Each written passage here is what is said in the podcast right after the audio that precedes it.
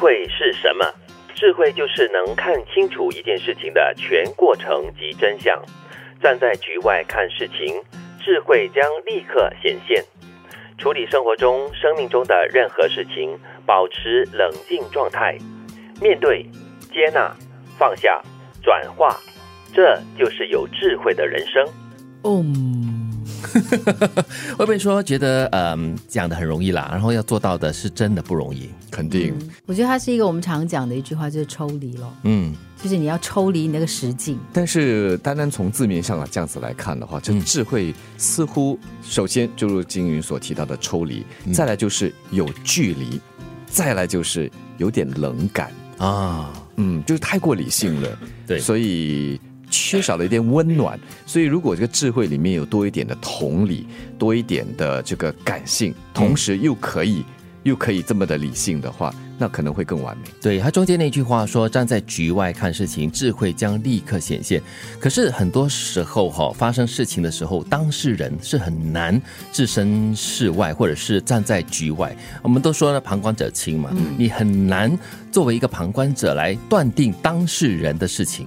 就是因为我们常常要记得这句话“旁观者清”，嗯所以当我们深陷在一个局面当中的时候，可能是跟比如说家人之间的焦灼，或者同事之间的摩擦，你在那个点上，你会发现你没有办法很清醒的看事情。但是因为你记得有这句话叫做“当局者迷，旁观者清”，对对对所以你就跟自己讲：好，我换一下我的位置。嗯如果我是旁观者的话，我会怎么样看待这个事情？金云这样子讲话，德明这样子讲话，我会怎么样看待这两个人的反应？嗯为什么会这样子？我觉得那那就是那个冷静的过程咯。对对对，而且一旦事情发生，当我们搅在里面的时候，哈，多半是情绪在发酵，所以情绪很多时候就会盖过一切嘛。嗯所以这里才会强调需要抽离，需要站在局外来看局内。通常我们在盛怒之下，哈，呃，我相信你应该很多听众可能有这样的经验的，就是我们都会说，你不要跟我讲别人怎么样想，我现在看到就是这样，我现在是这样这样，就是我我我我，你会发现你生气的时候，everything is me，我 Yes, 我 yes, 我 yes. 我我，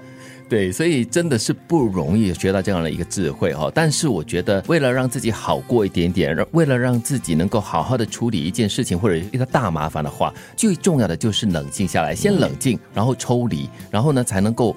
把整个事情的经过啦、全程啦，好好的看，才可以看得到所谓的真相。我觉得它是可以练习的，这个智慧它是有方程、是有步骤的，嗯那很难一步登天，那是肯定。所以如果你有步骤的话，可能第一次你先可以怎么做，第二次做得更好一点。首先要有那个意识，当问题出现的时候，情绪来的时候，你要有那个意识，说，哎，我情绪来了，所以这个时候我要怎么做？可能你还不能马上怎么做，对吗？至少你也有有那个意识，说看到了自己的情绪。对，所以才说呢，如果你的认知词典里面有“当局者迷，旁观者清”这八个字的话呢，你大概就是一个有机会每天演练的一个过程了。对因为你必须要看得到整个局面，就好像我们常说，如果你你置身在一个一个井里面哈，你是看不到旁边的东西的。你要跳出那幅画，然后你才看到哦，原来旁边是这个，旁边是那个。对所以你看，我们看地图不就是这样吗？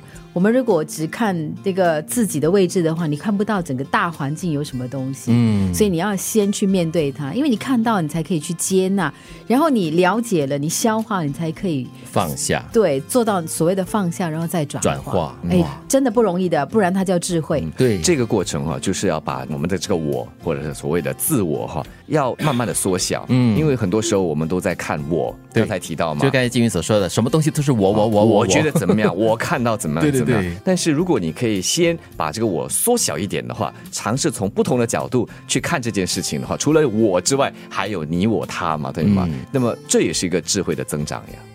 智慧是什么？